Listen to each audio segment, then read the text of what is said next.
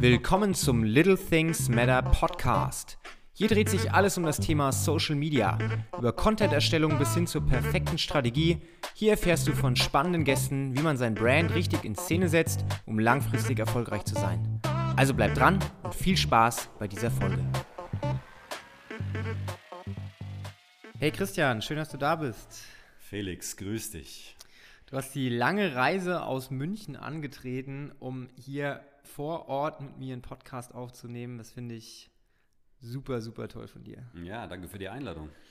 Sehr, sehr gerne. Du, wir kennen uns jetzt ja schon echt lange. Yep. Unsere Wege haben sich gekreuzt. Damals, als du angefangen hast, bei mir in der CrossFit-Box zu trainieren. Genau. Müsste jetzt so dreieinhalb Jahre her sein ungefähr. Circa, ja, ganz grob. Und äh, wir waren direkt immer schon auf einer Wellenlänge. Also ich habe das direkt festgestellt. Ich, ich, ich habe, glaube ich, eine ganz gute Menschenkenntnis, wenn ich mich mit jemandem unterhalte. Und äh, da merke ich schnell, ob das passt oder nicht. Und wir waren immer auf einer Wellenlänge und wir hatten super geile Gespräche. Und hätte ich damals schon einen Podcast gemacht, hätte ich dich ja auch damals schon eingeladen. Aber das hat sich ja bei mir auch erst die letzten ein, zwei Jahre entwickelt. Und da bist du ja so ein bisschen von der Bildfläche leider verschwunden. Ab nach München. Ab nach München. Ja. Du bist geflüchtet vom Land in die große Stadt. Mhm, genau, ja. Und ähm, das können wir jetzt eigentlich so ein bisschen auch als Aufhänger nehmen, weil du darfst jetzt gerne mal ausführlich erzählen, wo du eigentlich herkommst, wo auch vielleicht dein beruflicher Hintergrund ist und wieso du dann Landflucht betrieben hast ab in die Großstadt. Alles klar. Gut, dann legen wir mal los. Erstmal Servus an die Community. Ähm, freue mich, dass ich hier sein kann. Ich habe mit Felix mal im Vorfeld so ein bisschen über das Thema gesprochen, was er sich für den Podcast ähm, erwartet, für die Zuhörer, was da spannend sein könnte. Und ich will mal für euch heute so ein bisschen den Bogen schlagen, ähm, was in der Marketingwelt so abgeht, was in der Welt der, nennen wir es mal Future Value Innovation so abgeht. Da werde ich dann heute mal drauf aufbauen. Ähm, alles unter dem Hintergrund, wie kann man sagen wir, in der heutigen Zeit ein erfolgreiches Business aufbauen, wie kann man erfolgreich auf sich aufmerksam machen? Und wie kriegt man Leute dazu, einem zuzuhören und äh, die Türe aufzumachen fürs eigene Business, ohne dass man jetzt irgendwie mit der Tür ins Haus fallen muss mit irgendwelchen generischen Stories, die man schon tausendmal gehört hat und die vielleicht auch langweilig sind und so weiter. Ähm, ich will euch ja gar nicht mit meiner Story langweilen, sondern euch mal die halt Aspekte erzählen, die für euch relevant sind. Ähm, weil damit einhergehend halt auch der Punkt ist, wie hat sich die Marketingwelt da draußen entwickelt, was war früher anders, was ist heute neu. Ähm, ich habe vor über 20 Jahren, also ich bin jetzt 42, äh, ich bin jetzt schon eine Weile äh, im Geschäft. Hab, Alter Sack. genau. äh, ich habe vor über 20 Jahren wirklich äh, professionell angefangen, in dem Bereich zu arbeiten, ähm, muss aber in Ecke vor noch ansetzen. Also ich habe 92 oder also 1992, 1993 meine erste Internetseite gebaut da war ich äh, 14, 15 Jahre alt und 99,9 Prozent der Menschen wussten nicht, was das Internet eigentlich ist. Die haben mich angeguckt wie ein Auto, als ich denen erzählt habe, ich baue jetzt Webseiten. Und habe mir das selber beigebracht. Ähm, ich weiß nicht, ob ich das heute irgendwie, vor allem als junger Mensch, überhaupt vorstellen kann. Das war eine Zeit, äh, wenn du irgendwas wissen wolltest, dann musstest du dein Fahrrad nehmen und musstest in die Bibliothek fahren, um dir dort ein Buch auszuleihen über irgendein Thema. Vielleicht hatten die Eltern auch ein Lexikon im äh, Zimmer und es es gab dann, äh, um sich Webseiten bauen beizubringen, gab es, äh, sage und schreibe, eine einzige Website, die hieß Self-HTML und da konnte man dann so nachschauen, wie man HTML schreibt. Und so haben wir uns das damals beigebracht. Also da gab es kein YouTube, da gab es keine Podcasts und kein gar nichts. Ja. Ähm, das war wie eine Wüste gewesen. So, und ich habe dann, äh, als ich mein Abitur gemacht habe, witzigerweise hast du ja mit dem äh, Basti Bieber auch gesprochen. Ähm, jetzt, wir waren zusammen auf der Schule gewesen und wir hatten damals. Ja, spannend. Ja, wir haben damals unser, unser erstes Projekt AB Inside, also AB für Aschaffenburg Inside. Das war so ein ganz, ganz rudimentärer Vorläufer einer Community, die wir damals gebaut haben. Sind wir dann durch die Gegend marschiert und haben von den Partys Fotos gemacht als junge Buben und haben das online gestellt, hatten da irgendwie so einen SMS-Service drin und ein, Nutzerforum und das waren halt so die ersten Entwicklungsschritte, die da sagen wir, im Web damals abgegangen sind ich bin dann nach dem Abitur ähm, an die Uni und habe gesagt, ich würde es gerne studieren. Dann haben die gesagt, das haben wir leider nicht, das war alles noch zu neu. Und äh, da habe ich mich ein bisschen umgeschaut und ähm, bin in eine Company reingekommen, weil wenn du damals halt gesagt hast, dass du Webseiten bauen kannst, dann war das halt mal, der heiße Scheiß, das war halt der neue Skill, der gefragt war. Und dann bin ich dann in die Wirtschaft eingestiegen und bin eigentlich mal direkt zu Beginn meiner Arbeitswelt so richtig schön versaut worden, weil die Marktgegebenheiten, die damals gegolten haben, das, das war wie eine Goldgräberstimmung. Also alles, was irgendwie .com hinter dem Namen hatte, das wurde gehypt bis zum geht nicht mehr mit Geld zugeschmissen. Äh, da gab es keine normalen äh, Gegebenheiten, wie man das heute kennt. Und das war einfach eine abgefahrene Zeit. Also wir, äh, wir konnten damals unglaublich stark mitwachsen. Wir haben in jungen Jahren schon viel Geld verdienen können und äh, waren da im Prinzip an den Webentwicklungen beteiligt, die damals abgingen.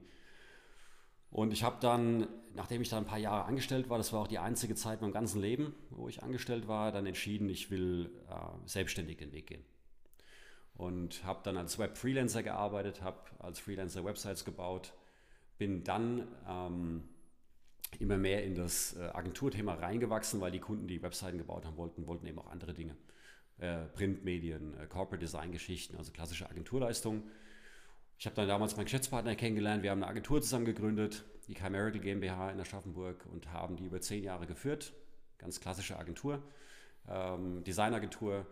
Und ich habe dann diese Firma, also meine Anteile Ende 2014 verkauft und bin da ausgestiegen. Also das ist mal so mein, Roundup über die, sagen wir, die Agenturwelt, ähm, in der ich mich da schon sehr lange bewege, wo es um das Thema geht, wie präsentierst du dich über Website und Printmedien, Corporate Design und Branding und digitales Marketing, was eben dazugekommen ist und so weiter. So, und dann ähm, kam eine ganz spannende Phase, weil als ich dann aus der Firma ausgestiegen bin, und das war dann mal so das erste Mal der Punkt, wo ich mich selber so gefragt habe, wie soll es denn jetzt weitergehen im Leben und wie will ich mich selber aufstellen, was ist mir wichtig, weil ich erkannt hatte in der Agenturzeit, ähm, dass ich mich so ein bisschen wie der Sklave des Unternehmens gefühlt habe. Also ich musste quasi immer an einem gewissen Ort sein, ich musste gewisse Zeiten erfüllen. Also obwohl ich selbstständig war, war ich mega unfrei und das wollte ich eben nie wieder haben. Und was auch ein ganz, ganz wichtiger Punkt ist, über den wir heute auch ähm, sprechen sollten, äh, ist das Thema ähm, ich, ich nenne es jetzt mal vom, vom strategischen Fachterminus her Red Ocean, Blue Ocean. Also es gibt ja die Blue Ocean Strategien. Äh, kurz zur Erläuterung, Red Ocean, also wenn man sich einen Ozean vorstellt, der rot ist, wo eben die, die blutigen Kämpfe sind, wo man sich um die Margen streitet, das ist ja etwas, wo Agenturen ähm, sehr gut kennen. Also gerade durch diese ganzen neuen Technologieentwicklungen, es wird ja heute immer leichter, äh, eine Webseite zu bauen, Klar braucht es ähm, auf der tieferen Ebene dann Spezialisten, aber grundsätzlich, um irgendwie eine Website aufzusetzen, hast du zig Tools von WordPress zu irgendwelchen Generatoren oder was auch immer. Die äh, Marketing-Systeme, die heute bereitgestellt werden von Google, Facebook etc., die sind eigentlich ja, mehr oder weniger idiotensicher. Also da kommt ein Laie schnell mit klar. Das heißt, die Skills, die wurden immer cheaper.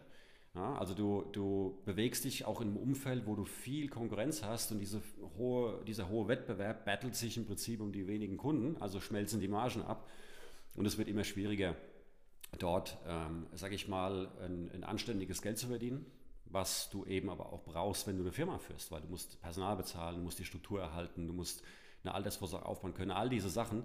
Also wir reden noch gar nicht mal davon, dass du irgendwie in der Lage bist, dir irgendwie tonnenweise Kohle auf die Seite zu scheffeln.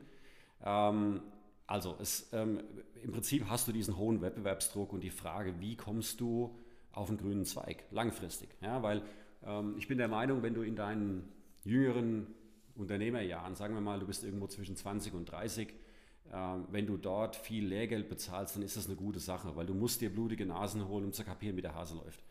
Ähm, an einem gewissen Punkt in deinem Leben sollte das Ganze aber mal irgendwie auf den grünen Zweig kommen, weil du brauchst eine belastbare Struktur. Du willst da vielleicht irgendwann mal eine Familie draufsetzen, du willst äh, selber einfach ein gutes Leben haben, du willst äh, mal irgendwie Kohle auf die Seite schaffen, wenn mal irgendwie was nicht so ganz läuft, weil du kannst ja auch nicht davon ausgehen, dass du immer in deiner hundertprozentigen vollen Leistungsfähigkeit stehst und so weiter. Also das ist ein ganz, ganz wichtiger Punkt. Und das war mir dann klar, dass ich praktisch ähm, auf das Agenturgeschäft obendrauf äh, eine neue Entwicklung brauche. Und da habe ich lange, lange, lange mitgearbeitet. Ich habe ähm, auch verschiedenste Ansätze gefahren. Ich habe äh, eine Gruppe mit Freunden gegründet, wo wir die gleichen, äh, das gleiche Ziel hatten und wir haben dann zig Geschäftsideen entwickelt, haben die auf die Probe gestellt, haben äh, Market Research gemacht und alles drum und dran und haben versucht, darüber an einen brauchbaren Ansatz zu kommen. Das hat alles nicht funktioniert. Also wir dachten immer, oh, jetzt haben wir eine super Idee. Dann haben wir es auf die Probe gestellt, dann ist das Ding gerade wieder umgefallen, weil du gemerkt hast, rechtliche Hürden, finanzielle Hürden, äh, was auch immer dann, dann kommen mag, weil du hast dann auch keine Ahnung, wie der Hase läuft. Ich hatte damals noch nicht das, logischerweise das Wissen von heute, wo ich mich viel mit Investoren abgestimmt habe, mit Mentoren abgestimmt habe. Also äh, wenn ich jetzt sag mal, so ein paar Tipps und Empfehlungen geben würde, würde ich sagen, jeder, der ähm, erfolgreich werden will, äh, der sollte sich in meinen Augen einen Mentor suchen.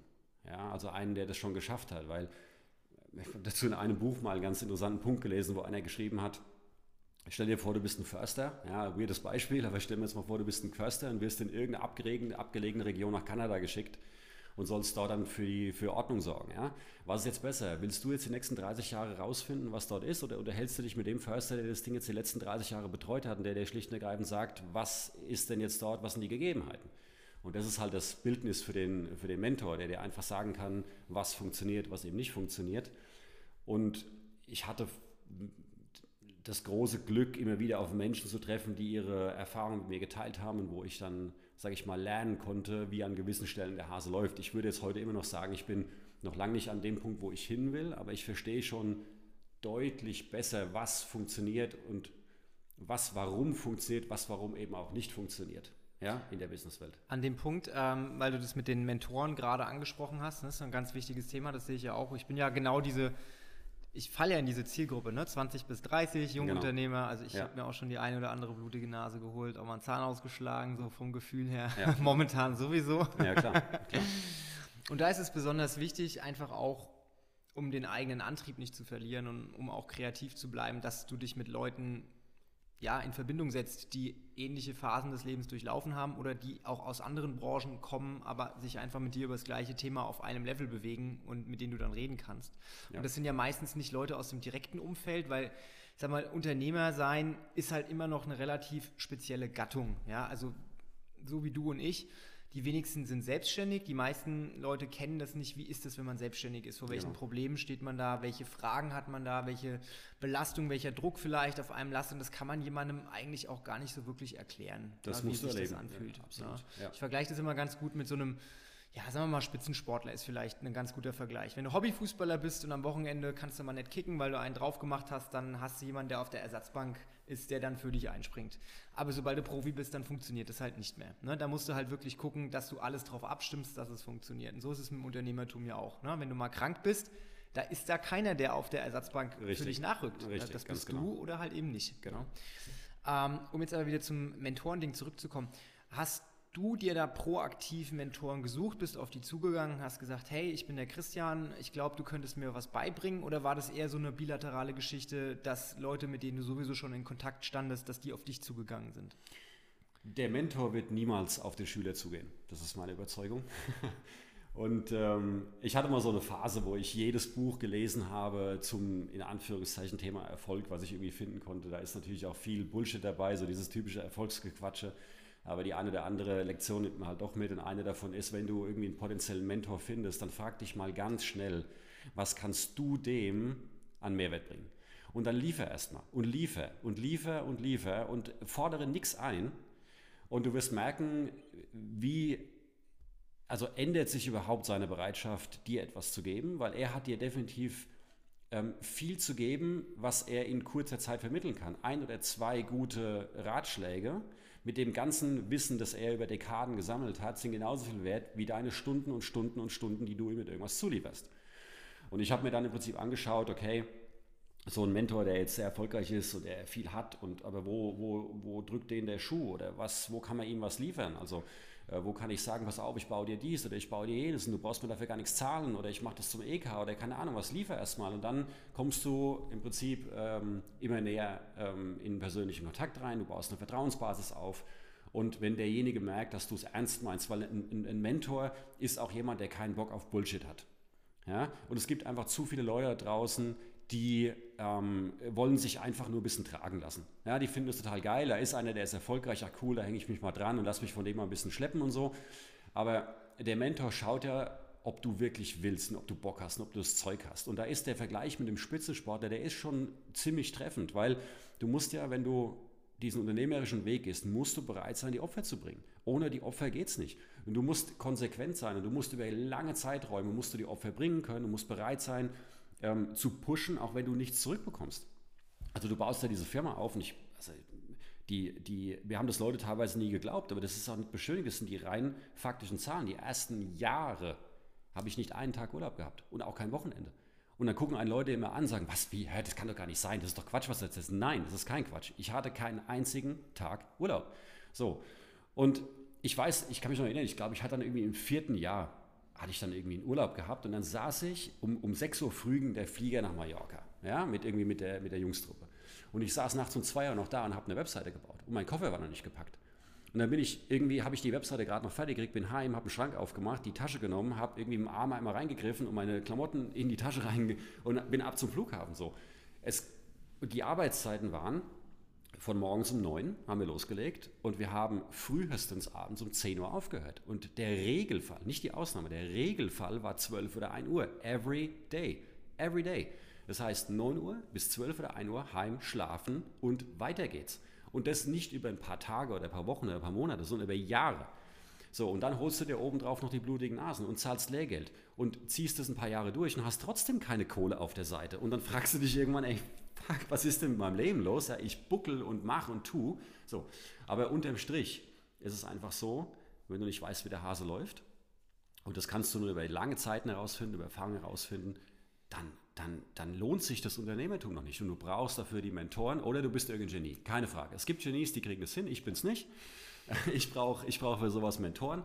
Und ich habe dann irgendwann gesagt, ähm, ich liefere den und bin dankbar für diese kleinen Ratschläge, die einen unglaublich weit bringen. Ja, das ist also, ich würde gerne auf beide Sachen eingehen, ne, die du gerade gesagt ja. hast. Also erstmal das nochmal, bevor wir das Mentor-Ding abschließen, erst nochmal das mit dem äh, von 9 bis 1 Uhr arbeiten. Ähm, also ich persönlich kann deine Situation voll nachvollziehen. Ne? Du bist dabei, was aufzubauen, du willst da alles reinstecken und es ist auch nicht was für jeden. Ne? Du musst einfach diesen, diesen, diesen Willen haben und du musst auch die Geduld haben, einfach zu sagen, okay, ich nehme es in Kauf, dass es jetzt jahrelang noch nicht so ist, dass ich sage, ich kann mir jeden Monat dann irgendwie ne, einen dicken Batzen und das Kopfkissen legen. Und das ist halt einfach, also ich vergleiche, das ist immer so meine Bambus-Analogie. Ne? Ich weiß nicht, ob du dich mit dem Wachsverhalten von Bambus auskennst, aber beim Bambus ist es ja so, der wächst lange unter der Erde und du siehst gar nichts. Du wässerst den, du kümmerst dich um deine Blume, um deine Pflanze und es passiert gar nichts. Und irgendwann kommt der Tag und du wachst morgens auf und das Ding ist drei Meter hoch, so vom Gefühl her. Ne? Und so wächst eben Bambus und so wächst auch ein Unternehmen. Du musst am Anfang reinstecken und genau. ohne die Erwartungshaltung direkt zu haben, dass da was zurückkommt, sondern du musst einfach gucken, was kann ich machen? Ich gebe alles und versuche alles, was mir möglich ist. Und dann bin ich vielleicht nicht auf den Kopf gefallen, kenne auch die richtigen Leute und dann lasse ich das anlaufen. Und nach Jahren, wenn du, wenn du 15, 20 Jahre buckelst und du hast es nicht geschafft, dann hast du vielleicht was falsch gemacht. Ne, das hatten wir ja auch gerade vorhin. Irgendwann solltest du auf den grünen Zweig kommen, wo dann das entspannter wird. Aber du kannst ja nicht anfangen und nach einem Jahr sagen, oh, ich habe jetzt ein Jahr reingesteckt, es ist nichts bei rausgekommen, das war wohl scheiße. Ne? So funktioniert halt Unternehmersein nicht. Da guckst du nicht einen Einjahreshorizont an, da guckst du 10, 20, 30 Jahre an und danach genau. entscheidest du, was gut oder nicht. Ne? Absolut. Und da würde ich einen ganz wichtigen Punkt äh, reinwerfen. Ähm, wenn mich heute jemand fragen würde, soll er sich selbstständig machen, ja oder nein, dann würde ich sagen, wenn du dir die Frage stellen musst, dann mach es nicht. Weil das ist etwas, was in dir schlummert und du willst das und du bist bereit. Das ist, ich, ich, ich mache immer gerne so eine Hundeanalogie. Ja? Wenn du ein Hundeliebhaber bist, dann nimmst du alles in Kauf, was der Hund mit sich bringt.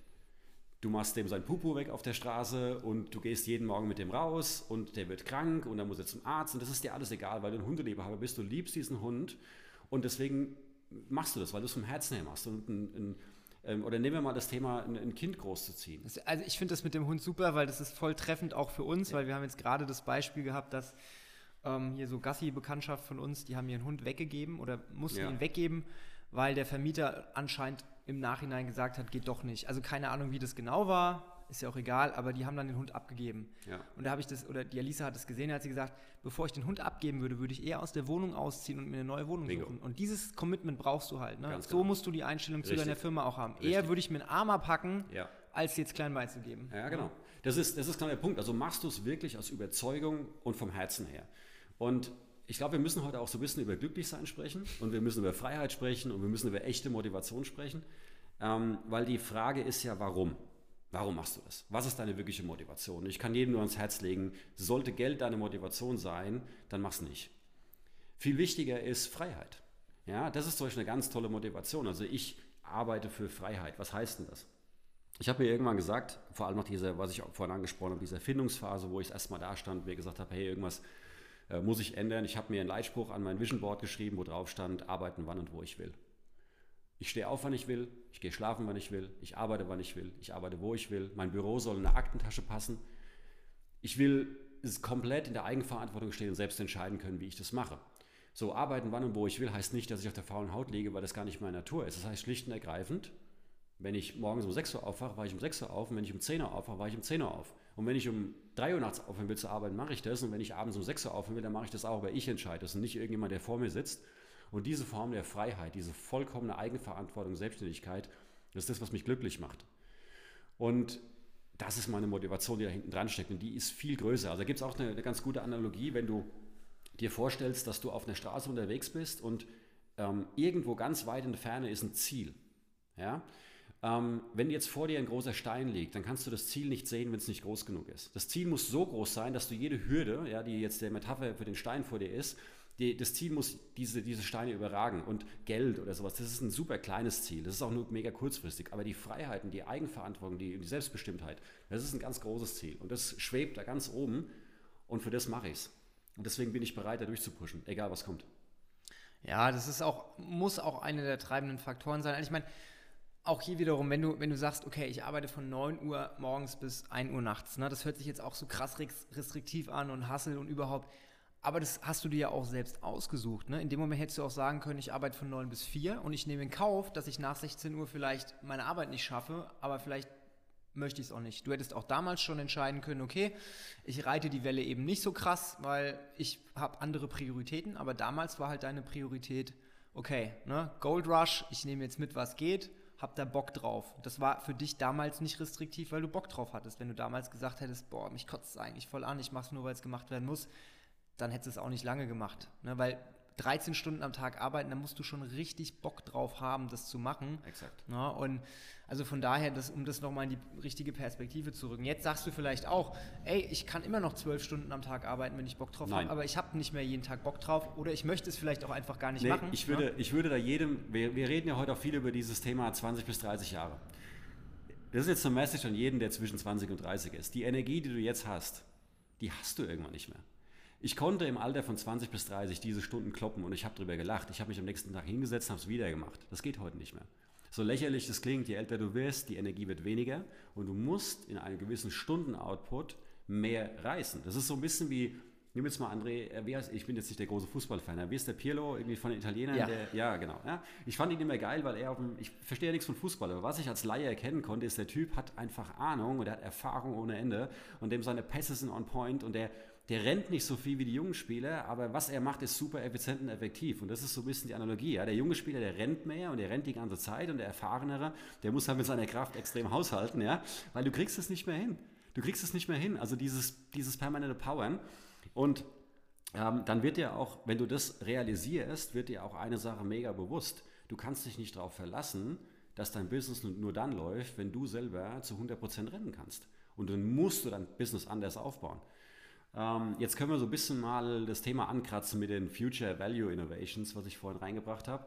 Ähm, klingt vielleicht mega hochtrabend, wenn man es mal ins Deutsche übersetzt. Also Future, klar, was liegt in meiner Zukunft und Value, was hat in meiner Zukunft einen Wert und die Innovation. Also ich muss irgendwie eine Innovation schaffen, die in der Zukunft einen Wert für mich generiert. Und da ist es so, das richtet sich ja jetzt an gerade alle Dienstleister. Ja, und im Marketing bist du in der Regel ein Dienstleister, weil du irgendwie Webseiten baust, Social Media Kampagnen schaltest oder was auch immer dass du etwas erschaffst, was ähm, sagen wir, mehr einen Produktcharakter hat, also was skalierbar ist, was unabhängig ist von deiner eigenen Arbeitszeit. Und da kommen wir an eine ganz große Hürde, weil was ist denn skalierbar? Skalierbar ist zum Beispiel relativ einfach, wenn du jetzt, sage ich mal, ein Software-Engineer bist und du programmierst Software. Du schreibst eine Software, die stellst du ins Netz und die kannst du Millionenmal verkaufen. Du bist mit dem Prozess überhaupt nicht eingebunden, das läuft über einen Online-Shop. In dem Bereich ist es relativ easy. Bist du jetzt aber ein Kreativer und kannst jetzt vielleicht irgendwie eine coole Grafik oder sowas irgendwie erstellen, was du in den Online-Shop reinpackst, ja, das können so viele andere auch. Da ist so ein Überangebot, damit wirst du nicht den gleichen Erfolg haben können wie mit einer Software, die ein echtes Problem löst. Zum Beispiel. Also ich habe damals vor dieser Herausforderung gestanden, als ich mich gefragt habe, was kann ich denn entwickeln als Business-Idee, was aus meinem Arbeitsbereich kommt, womit ich diese, ähm, dieses Thema erfüllen kann, also eine, einen produktspezifischen Charakter, der skalierbar ist. Wie geht das überhaupt?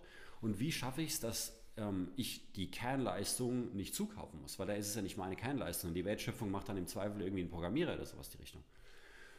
Und ich habe ja vorhin schon angesprochen, wir hatten irgendwie Gruppen gegründet, wo wir das alles sag mal, durchdiskutiert haben. Und was wir im Endeffekt versucht haben, ist vom Fachbegriff her Company Building. Also Company Building bedeutet, du meinst, du bist in der Lage, dich hinzusetzen und dir irgendwie eine, eine Firma aus den Fingern zu saugen. So, ich habe jetzt hier eine super Idee, die setze ich um. Ähm, ich habe das mal einem sehr erfolgreichen Investor erzählt, der mir direkt gesagt hat, Company Building funktioniert nicht. Und die Company Builder, die das machen, ja, da gibt es vielleicht Ausnahmen, ja, ein paar wenige, aber die meisten ziehen in den großen Corporates das Geld aus der Tasche. Ähm, aber Company Building an sich ist etwas, das, das kann vielleicht dann funktionieren, wenn du, sagen wir jetzt mal, du kommst von irgendeiner Elite-Uni, du bist Doktor für dies oder jenes und hast irgendwie eine krass neue Technik und aufbauend auf der Technik machst du jetzt irgendwie eine neue Company oder sowas, dann kannst du sowas, kannst du sowas stemmen. Aber was bei mir funktioniert hat und was ich auch jedem anderen raten würde, der Clou ist es, dass du mit einer gewissen Perspektive, und das ist der Schlüssel, auf dein eigenes Business schaust. Also du brauchst die Perspektive, erkennen zu können, ob Probleme, die in deinem Alltag bei deinen Kunden auftauchen, ob das eine Businessgelegenheit ist oder ob es keine Businessgelegenheit ist, weil es tauchen zig Probleme auf, aber nicht alles davon sind Businessgelegenheiten. Das musst du, den Blick musst du schulen und da musst du wahrscheinlich auch x-mal daneben langen, bevor du kapiert hast, was ein Thema sein könnte. Ich mache das mal konkret. Ähm, ich habe mit einem Kollegen oder ich habe, sag mal, die Idee habe ich entwickelt. Ich habe dann mit einem sehr guten Freund und Geschäftspartner äh, das zusammen angefangen aufzubauen, ist unser neues Projekt Edelbox. Ja? Ähm, was haben wir da gemacht? Also es ist ein, ein, ein B2B-Service, den wir auch B2C anbieten werden. Also erstmal ist es ein Firmenservice und es ist aus der Beobachtung entstanden, erstmal ganz banal, dass im Agenturgeschäft die Kunden immer zu gewissen Occasions, also zu gewissen Gelegenheiten gefragt haben, Mensch, wir bräuchten irgendwie mal eine coole Geschenkaktion für unsere Kunden. Was können wir da machen? Und dann haben wir klassisch agenturmäßig äh, immer irgendwie eine Kreativentwicklung gemacht. Das heißt, wir haben individuell das Thema betrachtet und haben gesagt, wir bauen jetzt mal individuell für diesen Kunden irgendwie ein kreatives äh, Projekt. Und irgendwann, als ich dann diese Perspektive hatte, ein skalierbares, repetitives Business draus zu machen, also wie kannst du Dinge systematisieren, automatisieren, kam eben der Gedanke, warte mal, lass uns das doch mal so spinnen, dass man anhand gewisser Faktoren, also zum Beispiel, wir haben definierte Boxen in definierten Größen, mit definierten Karten, mit verschiedenen Motiven. Der Kunde wählt sich aus, wieder die Box in schwarz oder weiß, was wieder für ein Geschenk drin, was wieder für ein Kartenmotiv. Dann wird sein Logo auf die Box geprä geprägt. geprägt. Äh, es wird auf die Karte gebracht. Ähm, er schickt uns seine Adressliste, wir übernehmen die komplette Aktion. Der Kunde hat einen Aufwand von fünf Minuten, hat eine super geile Geschenkaktion. Das Ganze ist unter dieser steuerlichen Grenze, dass er das steuerlich absetzen kann für 35 Euro und wir wickeln das alles für ihn ab. Das heißt, der Kunde hat ein super Branding, eine super Marketingaktion. Das kam in den Prototypen, die wir gemacht haben, mega geil bei den Kunden an. Und das haben wir als Business gebaut. Und daraus ist die Edelbox entstanden.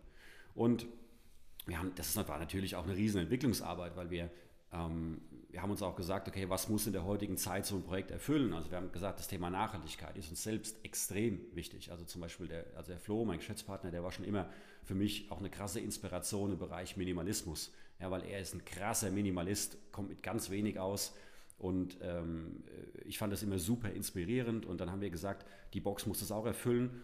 Und dann haben wir im Prinzip alles so gebaut. Also die Box, die Geschenkbox ist so hochwertig, dass die zur Weiterverwendung gedacht ist. Das heißt, es ist keine Wegwerfverpackung, sondern die Leute stellen sich das in die Wohnung und bewahren drin Sachen auf. Die Inlays waren ganz, ganz tricky. Also ein Inlay ist in der Packaging das, wo das äh, Produkt drin liegt. Ja? Und wir hatten damit x Materialien äh, rumexperimentiert, von Schaumstoff zu biogenen Werkstoffen, äh, Papieren, Kartonagen und so weiter. Schaumstoff wäre zum Beispiel in puncto Transportsicherheit super gewesen. Hätten wir Müllberge produziert. Ja? Also das, das kam einfach nicht in Frage. Ähm, wir haben dann am Ende mit einem Packaging-Hersteller eine sehr geile Inlay-Verpackung entwickelt, die sicher ist, transportsicher. Das heißt, das Produkt ist geschützt unterwegs, es ist super nachhaltig, weil es ein minimaler äh, Verpackungsmüll ist, es ist wirtschaftlich und es sieht super aus. Ja? Also Nachhaltigkeit haben wir reingepackt. Ähm, wir verwenden zum Beispiel auch bei dem ganzen Projekt Plastik nur da, wo wir es unbedingt müssen. Also wo es gar nicht anders geht. Als Beispiel, wir haben eine Duftlampe drin und ein Duftöl ist ein Gefahrgut. Ja, das, das können wir nicht umpacken, das dürfen wir gar nicht so. Also da müssen wir Kunststoff verwenden, aber ansonsten ist dann nirgendwo äh, Plastik drin.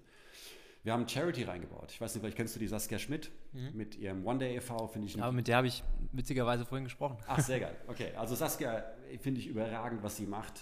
Wenn ihr es nicht kennt, schaut mal auf oneday.de, also one, ein Tag, oneday.de. Sie macht äh, ein super ähm, Charity-Projekt in Afrika und das haben wir mit eingebaut bei uns in die Kalkulation. Das heißt, von jeder ähm, Edelbox geht auch eine Spende an ihr Projekt. Von jeder. Das heißt, nicht irgendwie am Jahresende überlegen wir uns mal, wir machen jetzt mal hier irgendwie einen Check über keine Ahnung was, sondern von jedem einzelnen Produkt geht eine Spende weg. Und das haben wir unter dem Punkt äh, Conscious Capitalism gepackt. Also ich, wenn wir jetzt so mal über die Herausforderungen der heutigen Zeit mit Klimaschutz, Nachhaltigkeit und all diesen Themen so nachdenkt, äh, finde ich einen spannenden Ansatz eben das Thema Conscious Capitalism. Das heißt, dass der Kapitalismus anfängt, ein, ein echtes Gewissen zu entwickeln und das auch fest sag mal, in seine ähm, Aktivitäten mit aufnehmen. Also Beispiel jetzt in eine Unternehmensbilanz auch den ökologischen Fußabdruck mit reinzupacken. Beispiel. Oder eben in eine Kalkulation zu bedenken, dass es halt Leute gibt, die vielleicht Kohle brauchen, ja, in Form von Charity oder sowas in die Richtung. Ähm, das haben wir mit reingepackt und wir haben, ähm, also im Prinzip ist, das, genau, wir haben Händlerverträge äh, im Prinzip aufgebaut, ein Logistiknetzwerk aufgebaut und haben ähm, da ein komplettes Business drum entwickelt, was wir jetzt gelauncht haben was wir jetzt ausbauen und zu Weihnachten dieses Jahr die erste große richtige Vertriebsaktion fahren wollen. Und abschließend dazu noch, die Edelbox ist eben ein Thema, das kommt voll aus unserem Bereich. Wir können das alles selbst bauen, Marketing, Mediendesign, Website bauen, äh, Werbematerialien, Social-Media-Kampagnen. Ähm, Klar brauchen wir auch externe Dienstleistungen, aber das Kerngeschäft kommt von uns und das ist eben der Punkt. Wir müssen jetzt nicht irgendwie sag mal, die Software bei jemandem beauftragen und sind vollkommen abhängig von einer anderen Person, sondern es ist eben in unserem Bereich. Und das war jetzt mal, so ein konkretes Projekt, eine Future Value Innovation, wo wir praktisch neben unserer Dienstleistung dieses Thema aufbauen und über die nächsten Jahre einfach groß machen wollen. Ja, das ist ein super, ein super spannendes Thema, super spannender Ansatz auch, weil es gibt ja gerade jetzt in der momentanen Zeit, es ist ja auch prädestiniert, ne? also um sich über dieses Thema Gedanken zu machen, weil es gibt ja ganz viele Dienstleister, die gerade in der Pandemiesituation in ihrem Kerngeschäft völlig lahmgelegt sind, ne? die genau. gar nichts machen können, weil ne, der Staat sagt, okay, wir müssen zumachen, weil sonst breitet sich die Infektion noch mehr aus. Und wenn du aber mit deiner Dienstleistung einfach darauf angewiesen bist, dass du Personenverkehr hast oder dass da regelmäßig jemand reinkommt und dann macht dir jemand den Laden zu, dann sitzt er halt da und muss dann überlegen, was machst du jetzt? Ne? Und in so einem Fall ist es super gut, dann eben sich über solche Geschichten Gedanken zu machen. Was kann ich denn mit meiner Dienstleistung vielleicht, die ich anbiete, mit dem Kerngeschäft, das ich habe, was kann ich darüber hinaus machen, was vielleicht ein bisschen unabhängig ist von meinem Kerngeschäft, was nicht so krisenanfällig ist, was skalierbar ist, was mir auch vielleicht Geld einbringt, wenn ich jetzt nicht proaktiv arbeite, sondern vielleicht auch nachts, wenn jemand in Amazon irgendwas kauft, da muss ich ja nicht wach sein. Ne? Das kann ja, wenn ich ein Buch geschrieben habe und das Buch bei Amazon verkaufe und es kauft jemand, das kann zu jeder Tages- und Nachtzeit passieren. Und das ist ein extrem guter und wichtiger Punkt, dass man sich darüber Gedanken macht. Nicht jeder hat natürlich jetzt auch die Voraussetzungen, so wie du, dass er sagt, ich komme aus dem kreativen Bereich, ne? ich weiß, wie ich eine Marketingkampagne aufbaue, ich äh, habe ein gutes Netzwerk, ne? ich mhm. weiß, wie ich mir Lieferanten, äh, Investoren etc. an Land ziehe. Ne? Das ist ja auch ein Skill, den du über Jahre erarbeitet hast. Du bist seit vielen, vielen Jahren bist du Unternehmer. Du hast ne, ganz viele genau. Vorleistungen gebracht ja. für das, was du jetzt auf den Markt bringst. Weil jeder, der jetzt sagt, ja, der hat es so gemacht und ja, und hat halt gut funktioniert. Erstmal wissen wir noch gar nicht, ob es gut funktioniert. Das wird sich jetzt herausstellen. Wobei ich gehe davon aus, wenn du deine Finger da im Spiel hast, Christian, dass das nicht äh, schlecht laufen kann. Aber das, was du jetzt in der Vorleistung gemacht hast, sind alle Jahre als Unternehmer, die du da investiert hast, in denen du dir diese Skills angeeignet hast und ähm, die du jetzt in ein Spin-off gesteckt hast, sozusagen, das dir genau diesen, diese, diese Punkte liefert. Es gibt dir die Freiheit, dass du nicht gebunden bist an das Projekt. Du kannst es von überall aus betreuen und es gibt ja auch die finanzielle Unabhängigkeit, dass du nicht sagst, okay, ich muss jetzt die Arbeit machen, sondern ich kann auch vielleicht Geld verdienen, wenn irgendjemand was bestellt und auf Bezahlen klickt, dann kommt Geld auf mein Konto, ohne dass ich da jetzt direkt genau. stand. Ja? Ne? Genau. Da, dazu mal zwei aus meiner Sicht wichtige Punkte, was du gerade gesagt hast mit den Skills. Also der Entwickler von Pokémon Go, der ja ein riesen Welthit. Das beste Zitat, ne? Äh, ja, also was, ne, also wo sie ihn gefragt haben, ja, was braucht man denn, um so ein Overnight Success zu, zu machen, ja. ja. Und dann hat er gesagt 20 Jahre. Ja, und das, das bringt es eigentlich ziemlich gut auf den Punkt, weil du, ich würde auch heute sagen, diese Zeitspanne von 20 Jahren, das ist so ein, das ist so ein ganz guter Horizont, wo man, glaube ich, als Unternehmer kapiert, wie der Hase wirklich läuft. Natürlich hast du auch nach einem, zwei, drei, fünf Jahren schon gewisse Skills und Ahnungen. Aber rückblickend betrachtet weiß ich heute mit 20 Jahren Erfahrung, du hast dann die Flughöhe in so vielen Bereichen, sei das jetzt Steuern, sei das jetzt Bankthematiken, rechtliche Thematiken, logistische Thematiken, kreative Thematiken, Budgetthematiken, was auch immer, dass du die Situation zumindest wesentlich besser durchdringen kannst als eben in jungen Jahren. In den jungen Jahren ist es halt so, ich meine, ich weiß es ja, wie es ist, ein junger Typ zu sein. Du hältst dich einfach für den Allergeilsten und weißt aber im Prinzip 20 Jahre später, dass du damals halt einfach nichts wusstest, aber geglaubt hast, dass du alles weißt. Ja, das bringt aber halt nur mal die Jugend mit sich, dass du halt das Challenge, was da irgendwie der Status Quo ist und glaubst, du bist hier der Allergeilste. Und das ist auch gut so, weil logischerweise brauchst du die jungen, brennenden Typen, die halt irgendwie dann ein bisschen Feuer reinbringen und sagen, hier, nee, ich mach, mach mein Ding und brech die alten äh, Wege und, und, und, und, Gegebenheiten auf. Das ist super wichtig. Ähm, auf der anderen Seite ähm, äh, ja, merkst du halt einfach, warum Leute im großen Durchschnitt, ich rede nicht von den Mark Zuckerbergs dieser Welt, das sind Ausnahmeerscheinungen, ja, äh, oder Steve Jobs oder keine Ahnung was, die werden ja häufig herangezogen für irgendwie als Vorbilder, aber das, die würde ich mir nicht als Vorbilder nehmen, weil das wirklich einfach, das sind von diesen 8 Milliarden Menschen, die auf der Welt rumrennen, ist das eine Handvoll Typen oder, oder keine Ahnung, zwei Hände voll Typen, die du da reinrechnen kannst. Ich würde mich eher an denen orientieren, die den klassischen Weg gegangen sind, über 20, 30 Jahre eine geile, geile Sachen aufgebaut haben. Übrigens da nur ein Zwischeneinwurf. Es kann durchaus sein, dass du einen Break machst nach 15 Jahren und dann musst du wieder äh, von vorne anfangen und bloß weil du jetzt 15 Jahre vorher einen Weg gegangen bist, springst du nicht irgendwie direkt wieder sonst wohin, sondern das Ding musst du wieder aufbauen. Ja, das musst du halt auch wieder äh, reißen. Ähm, ja, genau. Ja, der, äh, witzigerweise, ich habe vorhin mit dem, äh, mit dem Basti Wieber auch gesprochen und der Basti ist ja auch äh, im Marketingbereich tätig, so wie du. Und er hat mich vorhin gefragt, weil es ging auch darum, wie, wie kannst du so gelassen sein? Dein Laden ist momentan zu und so perspektivenmäßig ist ja auch alles schwierig. Und da hat er gefragt, ja, ich bewundere es, dass du so gelassen bist. Ne? Und jetzt, wo du es gerade erzählt hast mit den 20 Jahren, ne? einer der Gründe, glaube ich, warum ich so gelassen bin, ist, weil ich jetzt auch nach einer gewissen Zeit erkannt habe, dass ich gerade mal fünf Jahre in dem Scheißgeschäft bin. Weißt du? Ich, ja. fünf, fünf Jahre. Was ja. sind denn fünf Jahre? Das ist, ein, ja. ist gerade mal ein Viertel von 20. Genau. Ich kann deswegen so gelassen sein, weil ich genau weiß, ich habe noch echt viele leeren Jahre, Lehrjahre vor mir. Und wenn dann mal ein halbes Jahr oder Jahr Scheiße läuft, dann ne, ist das halt einfach so. Und es läuft ja nicht mal scheiße, es läuft halt einfach nur anders, als man sich das vielleicht ausgedacht hat. Ne? Also es ist immer scheiße, es ist immer so in Perspektive, muss man das ja immer rücken. Und wenn ich dann halt einfach denke, ja, ey, guck mal, wenn ein Jahr halt anders läuft, als man denkt, dann hast du noch 30, 35, 40 andere Jahre. Und in 30 Jahren erinnerst du dich wahrscheinlich nicht mal zurück an das halbe Jahr, was damals nicht gut funktioniert hat. Ich würde gar nicht mal sagen, oder ich würde, glaube ich, bewusst nicht die Perspektive eingehen wollen, dass es irgendwie scheiße läuft. Aus folgendem Grund. Ähm, ein guter Kapitän hat gelernt, ein Schiff im Sturm zu fahren. Wenn du immer nur bei schönem Wetter irgendwie easy übers Meer schipperst, dann bist du kein geskillter Captain. Sondern diese, diese Hell Week, nehmen wir es jetzt mal aus dem Soldatenjargon, das heißt, du wirst gefordert bis zum geht nicht mehr, das prägt natürlich auch deine Skills ganz extrem.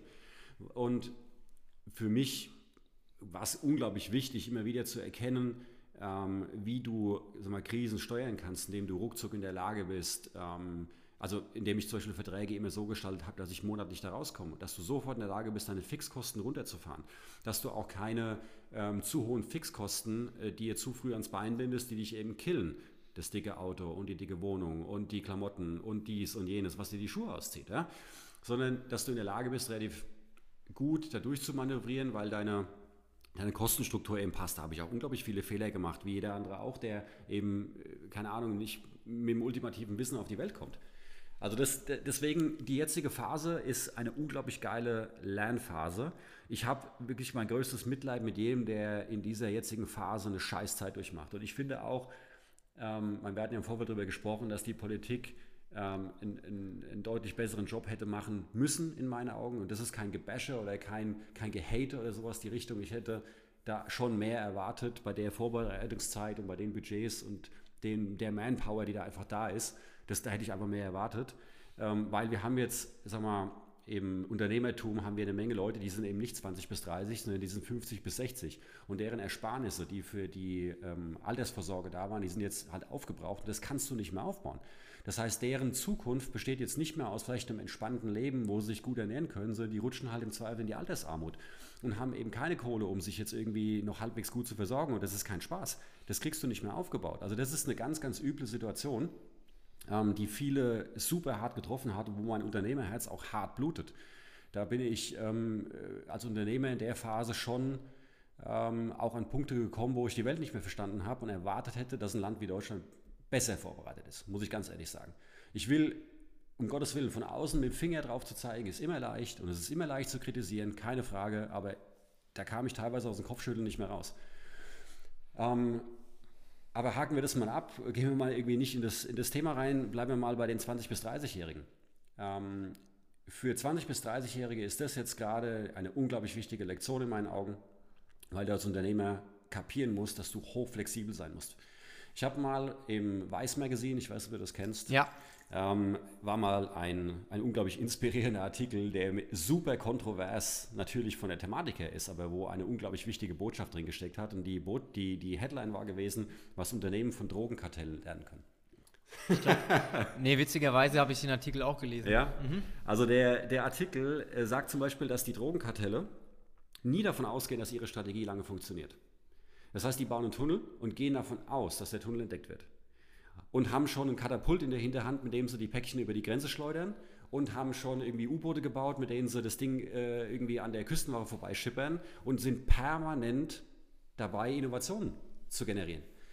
Wir Unternehmer tendieren dazu, dass wir glauben, irgendwie so den ähm, den Weg, den wir uns ausgedacht haben, der funktioniert jetzt 10, 20, 30, 40 Jahre. Nee, du musst permanent im Kopf hoch flexibel bleiben, in der Lage sein, schnell zu adaptieren und schnell ähm, halt auch neue Wege gehen zu können. Und vor allem, also wenn ich jetzt, sage mal, in der, in der Gastrobranche wäre oder in der Hotelbranche, dann würde ich mich jetzt, um Gottes Willen, nie wieder darauf verlassen, dass meine Einnahmen einzig und allein von dem Hospitality-Geschäft abhängig sind. Also ich würde sofort gucken, wie kann ich mir weitere Geschäftsmöglichkeiten aufbauen, wie auch immer das aussehen mag. Da muss man eben dann seine Future Value Innovation Muskeln trainieren, äh, um parallele Säulen zu haben, damit du in so einer Lockdown-Phase, Quarantänephase, was auch immer, in der Lage bist, irgendwie die Brötchen auf den Tisch zu kriegen. Ich bin auch der Meinung, also jetzt, wo einmal die Katze aus dem Sack ist, ne, jetzt gab es einmal so eine Pandemie, das gab es vorher so, also in, in unserer Welt, so wie wir sie kennen, gab es das ja noch nicht. Ne? Aber jetzt haben wir einmal gesehen, dass sowas echt schnell kommen kann und dass es echt verheerende Folgen haben kann. Und dass es ein Gesetz wird heute geschrieben und morgen verabschiedet und du hast auf einmal, ne, bist in deinen Rechten eingeschränkt und du glaubst frei zu sein in so einem Land wie Deutschland und von heute auf morgen heißt es so, der Laden ist zu, du kannst nicht mehr frei entscheiden. Und ich würde mich auch nicht darauf verlassen, dass das die letzte Pandemie ist, ja. das letzte Mal, dass sowas ja. passiert, weil wenn es einmal passiert ist, das genau. ist wie, ne, wie mit Krieg. Wenn einmal Krieg war, kann er immer wieder kommen. Egal, ob das in einem Land wie, also Deutschland jetzt, ne, ich habe keine Angst, dass hier Krieg ausbricht oder so, aber egal, geh mal in ein Land, das vom Bürgerkrieg zermürbt ist, ja? ja? Da ist immer Krieg, latent, seit Jahren. Das hat ja. einmal angefangen und seitdem ist latent immer irgendwas am Brodeln. Und ich glaube auch in, in Deutschland kann es durchaus sein, dass wenn einmal sowas passiert, dass man da das als Alarmsignal nehmen muss, um einfach zu gucken, okay, fuck, ich bin in dieser Situation als Unternehmer echt mies dran. Aber ich lerne jetzt daraus und verlasse mich nicht drauf, dass nach der Krise das Ganze wieder anfängt von vorne loszulaufen und pumpe mein ganzes Geld jetzt in Marketing und hoffe, dass es wieder funktioniert, weil vielleicht passiert der Fall, dass es in einem Jahr wieder ist oder was anderes ne? und dann ist dein Laden wieder zu. So. Exakt. Also ich will, ich will da aber auf jeden Fall ähm, eine positive Haltung auch meinen sag mal, allen Mitbürgern gegenüber haben. Das klingt jetzt vielleicht ein bisschen so generisch und bla bla, aber ich meine das wirklich ernst. Also mein wenn ich jetzt heute auf die Politik schaue, auf die Behörden schaue, auf die, die Unternehmer, die Angestellten etc., wir sind eine Gesellschaft, wir sind eine Gemeinschaft. Und manchmal läuft es kacke, ja, dann legen sich irgendwie die Schwächen offen und dann merkst du irgendwie, äh, okay, das, da hätte man besser vorbereitet sein müssen, äh, hat aber nicht funktioniert. Ähm, ich, ich, ich hoffe jetzt auf eine Sache. Ich hoffe, dass wir alle ähm, jetzt die Weichen richtig stellen, dass die jetzt Politik, sage ich jetzt mal, flexibler wird, schneller wird, digitaler wird, dass wir das Thema als Gesellschaft im Datenschutz mal, mal richtig ähm, sag mal, sortieren, dass wir äh, uns nicht gegenseitig blockieren die ganze Zeit. Ähm, ich baue darauf, dass wir ein, ein, hohes Bewusstsein bekommen, was, was bürgerliche Freiheiten bedeutet, was, was unsere liberale Gesellschaft bedeutet, dass wir da uns auf, auf, unsere, auf unseren Kern wieder zurückfokussieren. Das ist, ich, ich baue da einfach drauf. Also ich sage mir das, das auch, wenn es scheiße gelaufen ist, aber ich baue darauf, dass das hier positiv läuft. Aber trotzdem gebe ich dir hundertprozentig recht, du kannst als Unternehmer nicht davon ausgehen, dass das Ding nicht nochmal kommt.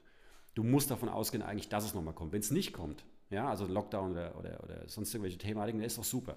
Aber du musst darauf vorbereitet sein. Und da musst du was in der Tasche haben, klar. Um nochmal jetzt zum Thema Future Value Innovations zu gehen. Ja. Ähm, wie würdest du denn, also ich meine, das ist natürlich immer super branchenabhängig und sehr spezifisch auch, aber man kann es ja auch so ein bisschen verallgemeinern, ne? mhm. ne? weil mhm. momentan sitzen ja viele Branchen im, im, gleichen Boot, ne? Clubs haben zu, Restaurants haben zu, Fitnessstudios ja. haben ja. zu. Wenn du jetzt sagst, dieses Company Building, wo du dich hinsetzt und überlegst, ne, mhm. ich saug mir jetzt eine Firma aus den Fingern, in Anführungszeichen. Ja, wie würdest du denn jetzt einem Unternehmer, der jetzt am Boden ist, in Anführungszeichen, sagt, ja, ich habe mein, mein, mein Geschäft kann gerade nicht stattfinden. Wie würdest du so jemandem in beratender Funktion erklären, dass es möglich ist, was zu machen? Oder beziehungsweise wie würdest du äh, da rangehen, mit dieser Person zu arbeiten? Also was kann man denn tun, um sich solche Ideen selbstständig mal vor Augen zu führen? Also der ganz wichtige Schlüssel ist die Methodenkompetenz. Das ist der wichtige Schlüssel. Du brauchst jemanden, der in der Lage ist, mit einer Beratungsmethode die Firma von A bis Z zu bringen.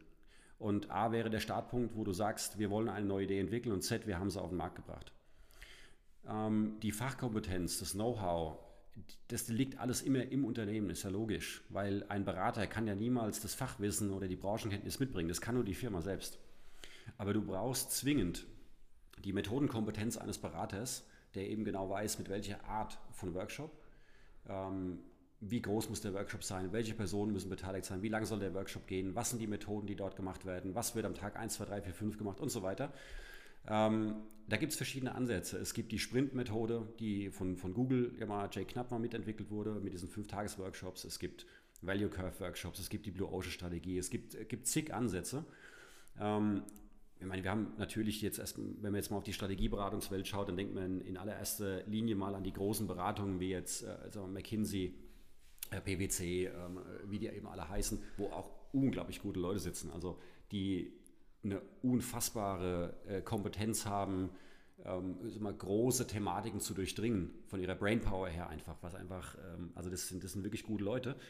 Ähm, jetzt bewege ich mich selbst, also zumindest bisher weniger im Konzernumfeld, wo es um wirklich riesengroße Zusammenhänge geht. Also die Frage ist ja eher jetzt, was in mittelständischen Unternehmen passiert und da ist es ja jetzt eher nicht so, dass die jetzt McKinsey beschäftigen würden. Ja? Und da ist eben der Punkt, aber auch dafür gibt es eben spezie äh, spezielle Beratungen, ähm, wo du dich an Leute wenden kannst, die eben wissen, wie man Ideen entwickelt. Und da geht es eben um Denkmuster, da geht es um Fragestellungen, wie du das eben zielgerichtet halt schaffen kannst. Ne? Und das ist der Schlüssel, also die Methodenkompetenz von einem Berater, der eben weiß, ähm, wie du in einer Firma, in deren bestehenden Geschäftsmodell neue Ertragsquellen erschließt, wie du nicht Kunden zu Kunden machen kannst, ja? wie du praktisch neue Geschäftsfelder aufbaust. Das ist der Schlüssel.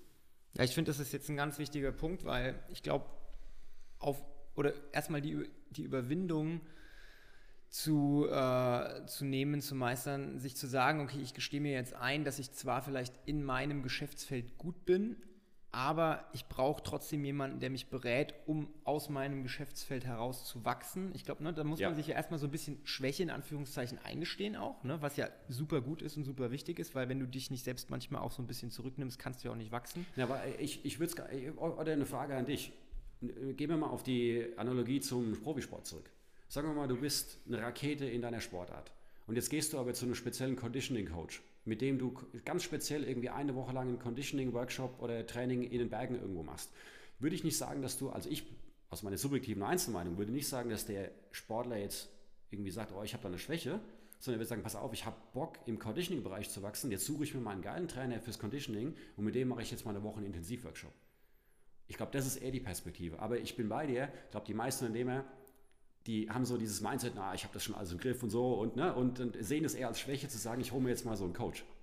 Und ich glaube, die meisten Unternehmer denken auch, oder beziehungsweise habe ich so die Wahrnehmung, dass wenn man in einem Geschäftsfeld verliert, dass man das immer auch in dem einen Geschäftsfeld wieder ranbringen muss. Ne? Das finde ich auch ist ein ganz, ganz wichtiger Punkt. Wenn du ein Unternehmen hast und du merkst gerade pandemiebedingt, das läuft nicht, und du kannst auch relativ wenig machen, weil man hat ja nicht in jeder Branche die Möglichkeit. Ne? Zum Beispiel meine Mutter ist ja in der Reisebranche tätig. So, wenn Reisen verboten ist, dann mhm. kannst du keine Reise verkaufen. Wenn du mit Reisen verkaufen dein Geld verdienst und es ist nicht möglich, weil der Staat sagt, nee, es wird nicht gereist.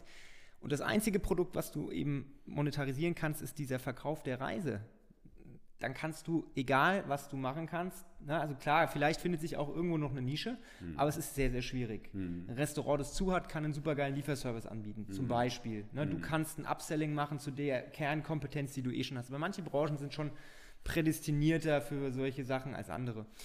Ähm, was ich jetzt sagen wollte, das weiß ich gar nicht mehr. Jetzt bin Na, ich, so hack mal ein. Na, ich, ich, ich, ich hack mal ein.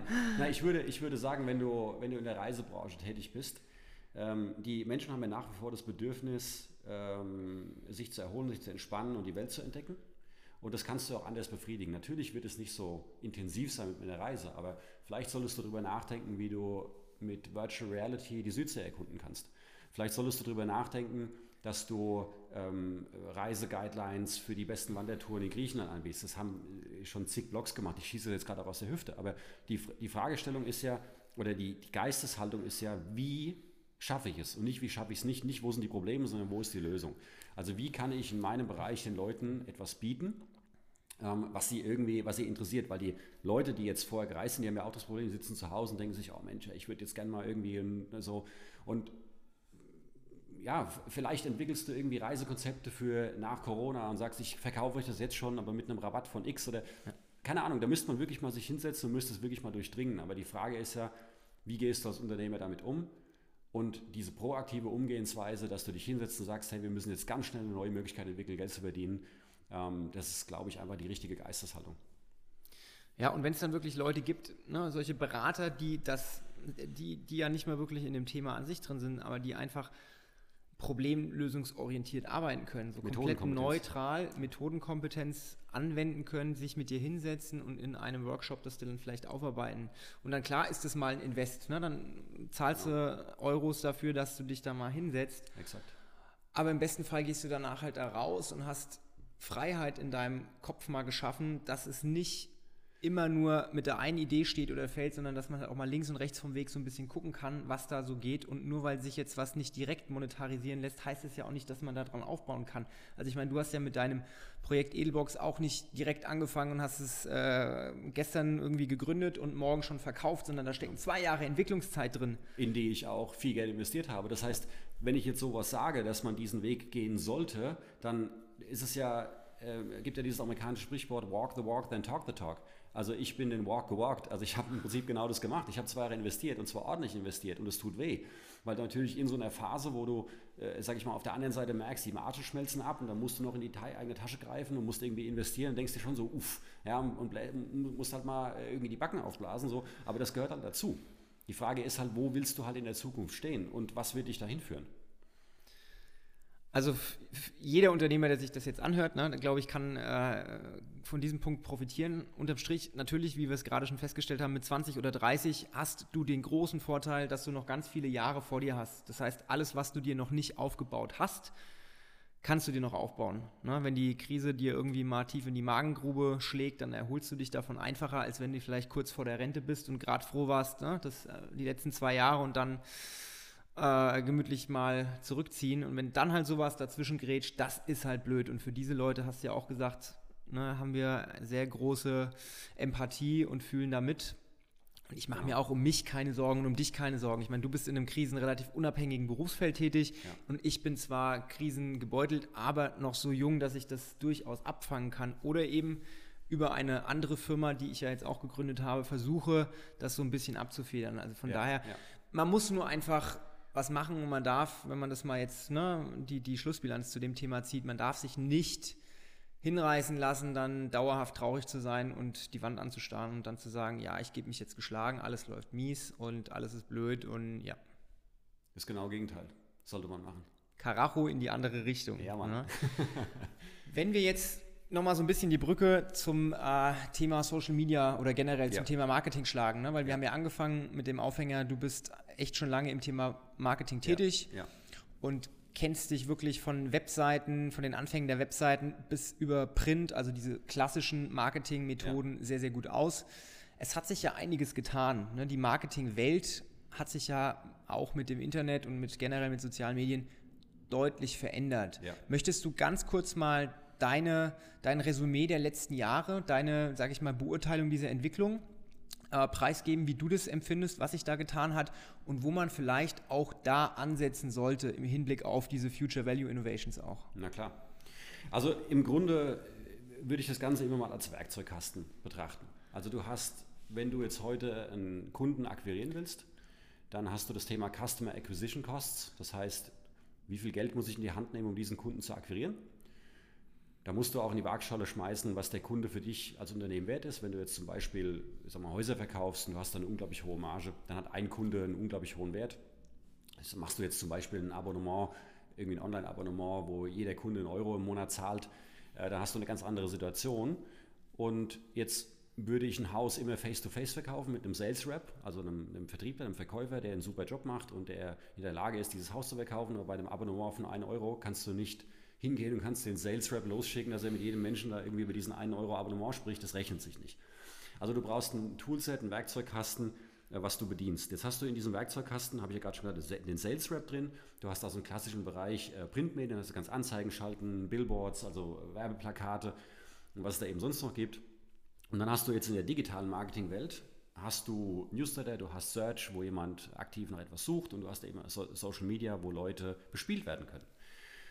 Und du musst dich halt fragen, wenn du, wenn du etwas machst, ähm, welches dieser Werkzeuge einzeln oder in Kombination ist für dich eben genau das Richtige. So, ähm, ich habe jetzt also häufig gehört, dass Leute sich über Google beschweren oder über Facebook beschweren, dass die jetzt irgendwie da alles in der Hand hätten und so. Ja, das stimmt schon, aber denk dir die mal weg. Dann würde dir eine super Möglichkeit fehlen, einen Kunden zu erreichen. Also das Unternehmen hat heute, auch wenn die natürlich ihr Geld verlangen, aber äh, du hast heute halt super Möglichkeiten, überhaupt über diese Communities an Kunden zu kommen. Und jetzt musst du aber, ähm, da das ja jedem zugänglich ist, ja, ist das natürlich auch, sage ich mal, eine Welt, in der unglaublich viele Leute versuchen, irgendwo aufzuschlagen und kennt, jeder, der auf LinkedIn ist, der kennt das, dass jeden Tag irgendwie eine Message reinkommt von einem, der irgendeinem irgendwie was ganz Tolles verkaufen will und einem irgendwie erzählt, hey, ich habe hier die Marketing-Superkenntnisse und wenn du meinen Weg äh, gehst, dann hast du ruckzuck irgendwie planbar und skalierbar so und so viel Beratungsgespräche und bla bla bla. So, also das ist kein Weg, der in meinen Augen wirklich, ähm, wirklich gut ist. Ähm, es gibt verschiedene Wege, die in meinen Augen wirklich gut funktionieren, aber du musst für diese Wege auch gemacht sein. Also nehmen wir mal den Weg, du bist telegen, fotogen, sprichst super vor der Kamera, hast vielleicht Modelqualitäten etc., dann wäre der Weg des Influencers wahrscheinlich einer, der für dich sehr gut funktioniert. Wenn du das gar nicht hast, dann wird der Weg für dich äh, wahrscheinlich nicht funktionieren. Also würde ich dann auch nicht sagen, ich imitiere jetzt irgendwie erfolgreiche Leute und versuche das für mich umzusetzen, das, das wird nicht klappen.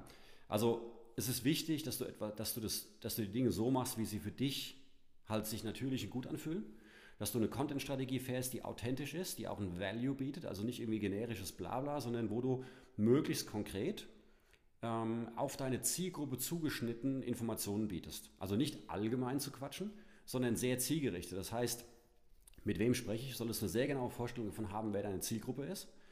Und du solltest sehr genau wissen, was die Zielgruppe zum jeweiligen Zeitpunkt eigentlich gerade für einen Painpoint hat oder für einen Need hat.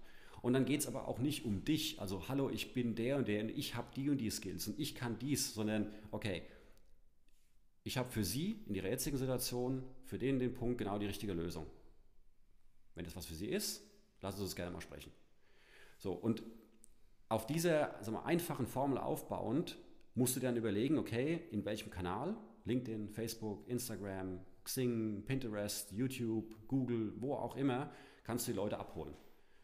Und dann brauchst du die richtige Content-Strategie und dann würde ich immer darauf setzen, mach dir ein geiles Corporate Design, investier das Geld und geh zu einem guten Corporate Designer und lass dir einen geilen Markenauftritt machen mit einem coolen Naming, mit einem coolen Branding, weil das alleine fällt schon auf. Du hebst dich damit von der Masse ab und kriegst damit schon mal den ersten Punkt. Also wenn du jetzt mal auf diese alte Marketing-AIDA-Formel gehst, also erstmal die Attention zu bekommen, ähm, dann erreichst du das, indem du einen geilen Auftritt hast.